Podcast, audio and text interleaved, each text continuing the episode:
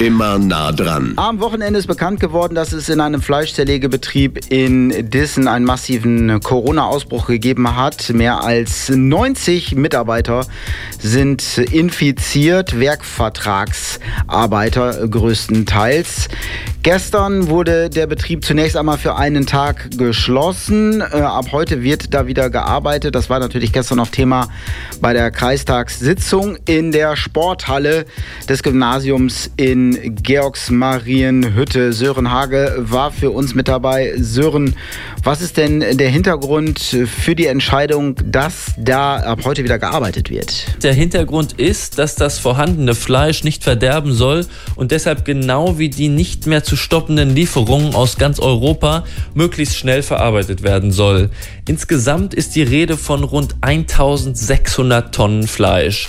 In Dissen werden übrigens keine normalen Schweinehälften verarbeitet, sondern Säue. Das ist deutlich komplizierter und etwas schwieriger und davon gibt es nur sehr wenige Betriebe in Deutschland. Nicht jede Sau kann Sau. Das hat Landkreissprecher Burkhard Riepenhoff dazu etwas suffisant gesagt.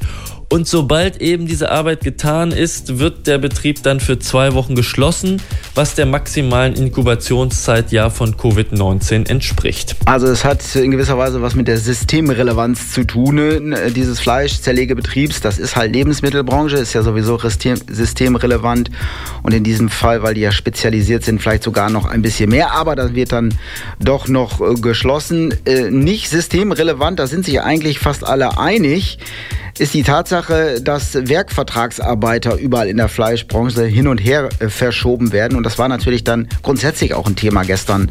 Die Zustände in der Fleischindustrie, die teilweise schon seit Jahren kritisiert werden. Ähm, das ist auch Thema äh, beim Bund im Bundestag. Möchte der Landkreis denn da künftig auch ein bisschen genauer hinschauen?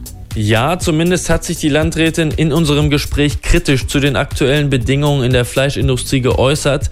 Verstöße gegen die Hygieneregeln sind übrigens bisher aus dem Betrieb in Dissen nicht bekannt, aber das ist auch nicht das Hauptanliegen von Anna Kepschul. Ja, ich bin auch überzeugt, dass es äh, trotzdem das Hygienekonzept okay war, ein systematischer Fehler ist, nämlich der Fehler in meinen Augen der Werksvertragsarbeit. Das heißt also, das eigentliche Unternehmen hat ja niemanden beschäftigt, sondern das sind dann wieder Subunternehmer, die sowohl die Wohnungen anmieten als auch die Mitarbeiterinnen und Mitarbeiter im Zerlegenbetrieb angestellt haben. Und da wird lustig untereinander getauscht. Und das ist also äh, auch eine Form des Umgangs äh, mit den Menschen, die ich nicht gutheißen kann. Also die, die Werksvertragsarbeit, die müssen wir auf jeden Fall nochmal in Frage stellen, ob das eine rechtliche Möglichkeit ist, die wir zulassen wollen. Es wird sich also zeigen, welche Initiativen da konkret vom Landkreis zu erwarten sind.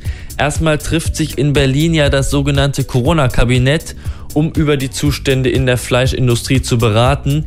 Mal sehen, was dann davon auch auf die Region Osnabrück Auswirkungen hat. Es zeigt sich also, das Coronavirus hat mehr und mehr Auswirkungen als Denkanstoß auch in andere Bereiche der Gesellschaft.